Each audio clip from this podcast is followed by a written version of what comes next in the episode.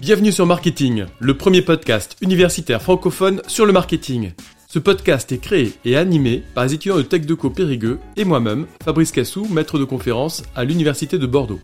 Notre objectif est de vous partager chaque lundi, mercredi et vendredi notre passion et notre curiosité sur le monde du marketing. Alors bonne écoute Tout le monde connaît Lego, ces briques de toutes les couleurs qui s'emboîtent pour reproduire tout un tas d'univers différents. Mais savez-vous depuis quand cette marque existe? En 1934, un charpentier danois de nom Christiansen a eu l'idée de créer un jouet qui porte le nom Lego, qui signifie joue bien suite à un concours lancé au sein de son entreprise.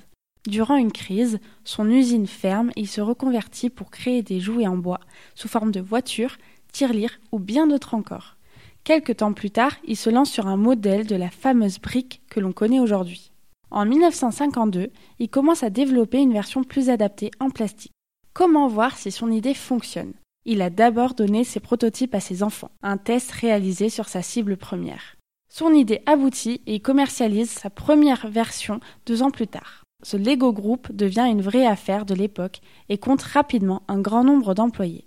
Cependant, la technologie qui permet l'emboîtement des briques, appelée Clutch Power, n'est pas assez efficace, mais Christiansen a su rebondir. Les briques de Lego ont été améliorées avec l'utilisation d'un plastique plus résistant, celui qu'on utilise aujourd'hui, le plastique ABS. Et ce n'est qu'en 1978 que les célèbres figurines Lego voient le jour. Avant la création de Legoland au Danemark en 1969, Christiansen donne le flambeau à son fils. Vous vous souvenez? Le premier utilisateur de son jouet. Ce parc situé dans la ville dans laquelle est né le Lego propose de nombreuses attractions autour du jouet qui sont pensées encore une fois pour attirer les adultes et leurs enfants. Encore aujourd'hui, cette marque est gigantesque sur le marché des jouets. Que ce soit pour les petits ou pour les grands, avec de vraies constructions de collections, Lego touche toutes les générations. La marque cible d'abord les adultes qui ont connu Lego en étant jeunes, mais bien entendu, cela devient rapidement un jouet populaire chez les enfants.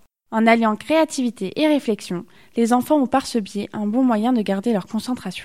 Le chemin de cette grande marque a pourtant été semé d'embûches et bien sûr aussi de réussites. L'année 2000, la marque connaît une forte baisse de ses ventes dans le monde. La cause Vouloir développer beaucoup trop de produits différents.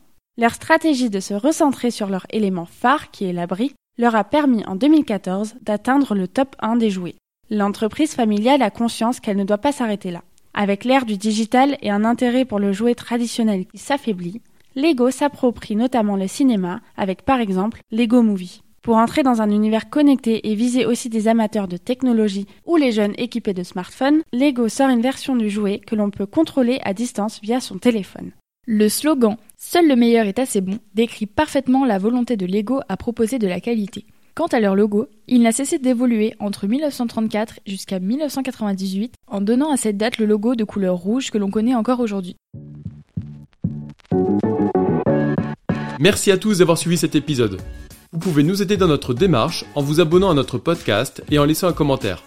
Merci pour votre soutien et votre écoute et à très bientôt sur Marketing, le podcast universitaire pour tous les cueils du marketing.